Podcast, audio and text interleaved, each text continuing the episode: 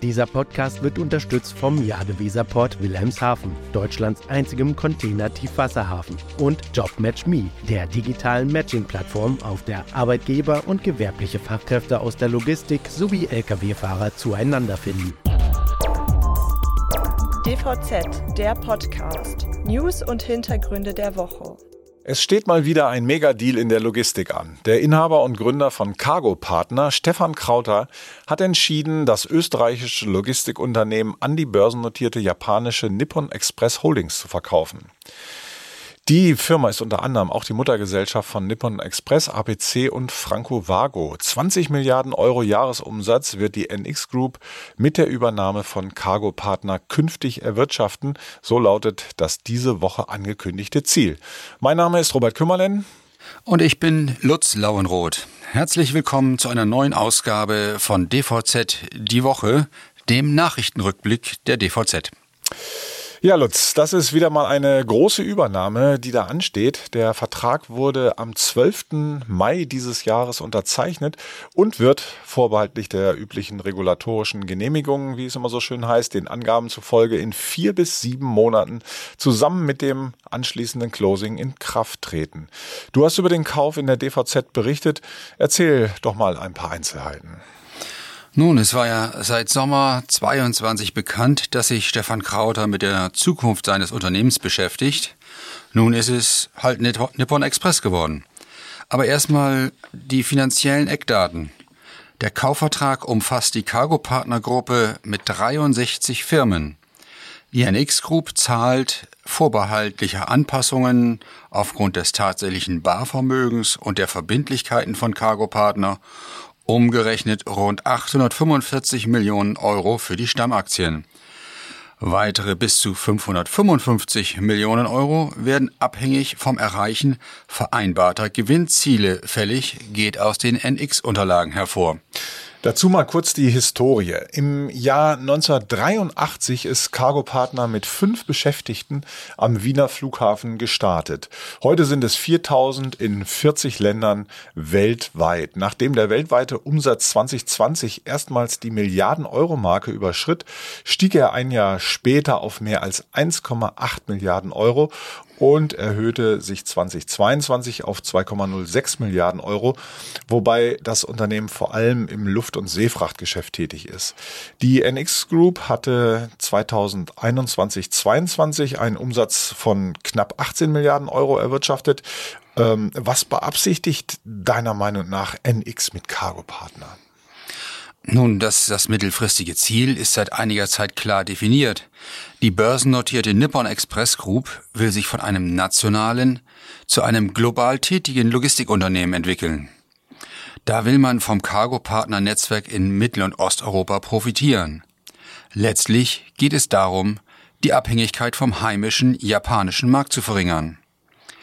Der Anteil des nationalen Umsatzes am Gesamtumsatz hat 2022 bei 70 Prozent gelegen.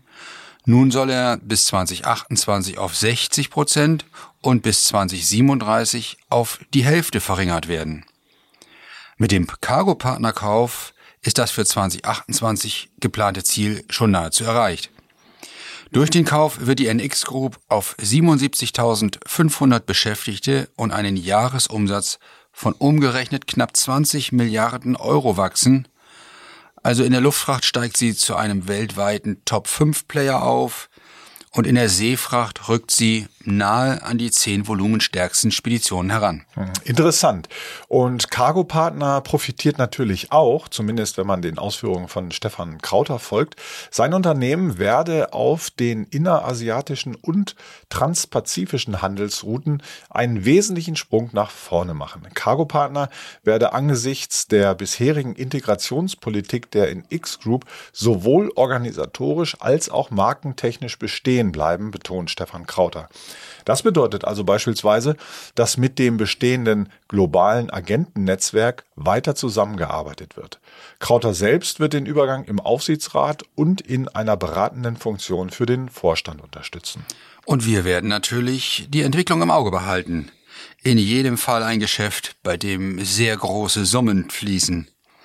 Andere Unternehmen sind da derzeit nicht so flüssig. Ja, da spielst du auf die Untersuchung der Agentur Kreditreform Rating an. Äh, sie hat die Ausfallraten der deutschen Wirtschaft 2022 untersucht. Ähm, ja, und man muss es leider sagen, an der Spitze steht der Sektor Verkehr und Logistik. Die Ausfallrate liegt hier bei 2,5 Prozent, gefolgt vom Baugewerbe mit 1,6 Prozent. Durchschnittlich liegt der Wert über alle Betriebe und Sektoren bei 1,17 Prozent und ist damit im Vergleich zum Vorjahr leicht gestiegen. Und die Situation dürfte sich kaum verbessern in diesem Jahr. Im Gegenteil, in den ersten drei Monaten gab es deutlich mehr Unternehmensausfälle oder erheblichen Zahlungsverzug als im Vorjahr. Kreditreform Rating erwartet zum Ende des Jahres eine einjährige Ausfallrate von 1,44 Prozent. Und dabei sollte man erwähnen, dass die Aussage auf einer durchaus soliden Basis beruht. So ist es. Die Annahme ist sehr konkret.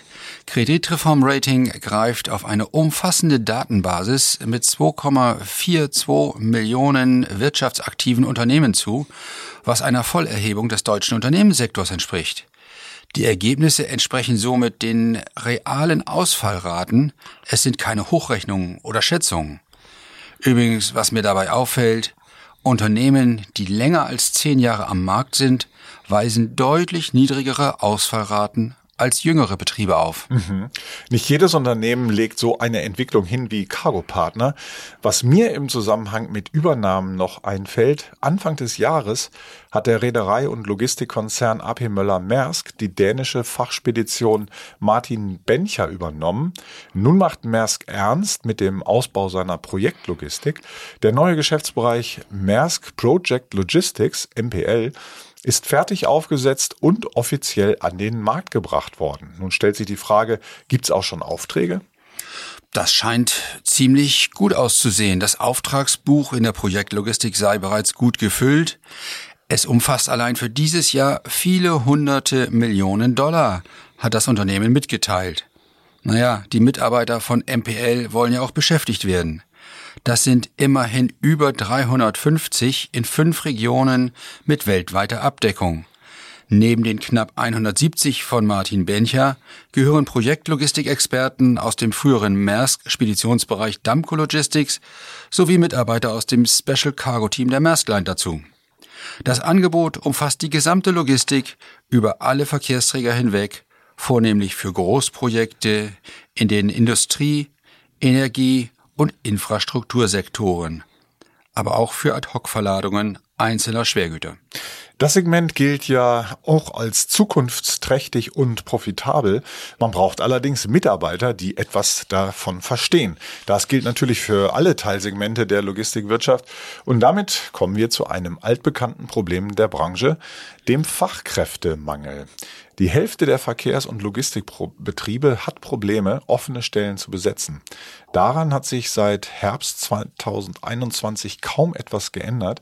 Das zeigen die regelmäßigen Umfragen des IFO-Instituts, über die wir ja immer berichten und jetzt diese Woche auch gerade wieder. Es ist ja eigentlich erfreulich, dass sich die Erwerbstätigkeit in Deutschland mit 45,6 Millionen Personen auf Rekordniveau befindet. Damit ist dann allerdings auch das Reservoir an Arbeitskräften erschöpft. Und da können sich die Unternehmen dann noch so sehr anstrengen. Wenn Rekordbeschäftigung auf Rekordknappheit trifft, hat es die Logistikbranche nun einmal schwer. Und genau deshalb wird es entscheidend sein, inwieweit es gelingt, ausländische Fachkräfte künftig leichter, leichter nach Deutschland zu holen. So hat es ja unser Kollege Claudius Semmern diese Woche in einem Kommentar zu der Lage geschrieben.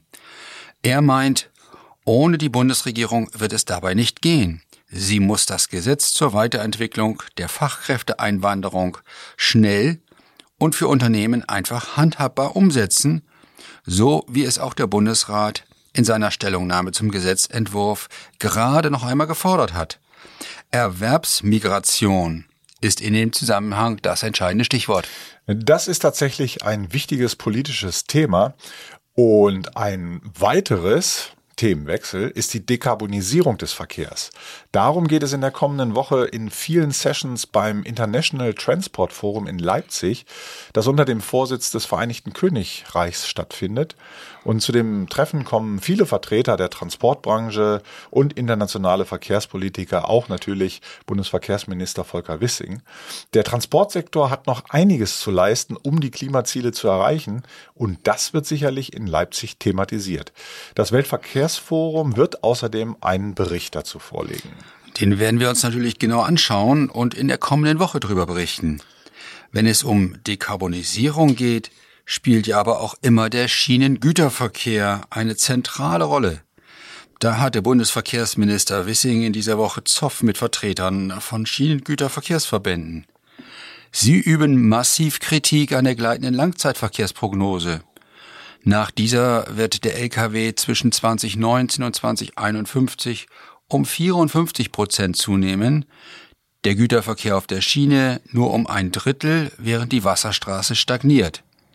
Die Schiene würde demnach sogar Anteil am Modal Split verlieren und auf nur noch 17,3 Prozent im Jahr 2051 kommen, nach 19 Prozent im Jahr 2019. Ja, das war schon interessant, diese Woche zu verfolgen. Vier Verbände haben sich in dieser Woche dazu geäußert. Allianz Pro Schiene, der Verband der Güterwagenhalter in Deutschland, der Verband deutscher Verkehrsunternehmen sowie die Güterbahnen. Viele Annahmen der Prognose sind wenig plausibel, kommentierte Dirk Pflege, Geschäftsführer der Allianz Pro Schiene, in dieser Woche die gleitende Verkehrsprognose.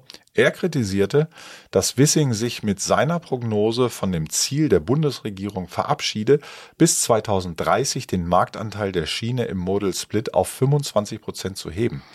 Immerhin ist dieser Wert im Koalitionsvertrag festgehalten und Peter Westenberger, Geschäftsführer des Verbands Die Güterbahnen, hält die Prämissen der Prognose für zu straßenfreundlich und das habe dann zu dem Ergebnis geführt. Unklar sei ja auch, wo die benötigten Lkw-Fahrer überhaupt herkommen sollen. Ja, und gleichzeitig warten wir noch auf eine weitere Prognose, die mit dem Titel Alternativer Weg schon in diesem Frühjahr veröffentlicht werden sollte. Die ist aber noch in Bearbeitung und wird laut Bundesverkehrsministerium nun im Sommer fertiggestellt. Das Ministerium hat übrigens umgehend auf die Kritik der Verbände reagiert. Wir können die Kritik der Schienenverkehrsverbände in keiner Weise nachvollziehen heißt es in der Stellungnahme. Die Verbände seien von Anfang an in den Prozess der Festlegung der Prämissen eingebunden gewesen.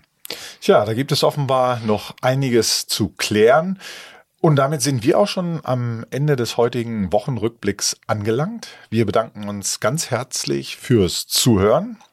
Und wenn es Ihnen gefallen hat, dürfen Sie uns gern ein Sternchen oder einen Daumen hoch geben. Außerdem können Sie unseren Podcast auf jeder gängigen Podcast-Plattform abonnieren. Und wenn Sie Fragen oder Anregungen haben, schicken Sie uns eine Mail an redaktion.dvz.de. Wir verabschieden uns und wünschen Ihnen ein schönes Wochenende. Hören Sie gern nächste Woche Freitag wieder rein in unseren wöchentlichen Nachrichten-Podcast. Es sagen Tschüss, Robert Kümmerlen und Lutz Lauenroth. Dieser Podcast wurde unterstützt vom Jadeweserport Wilhelmshaven, Deutschlands einzigem Container-Tiefwasserhafen, und JobMatchMe, der digitalen Matching-Plattform, auf der Arbeitgeber und gewerbliche Fachkräfte aus der Logistik sowie Lkw-Fahrer zueinander finden.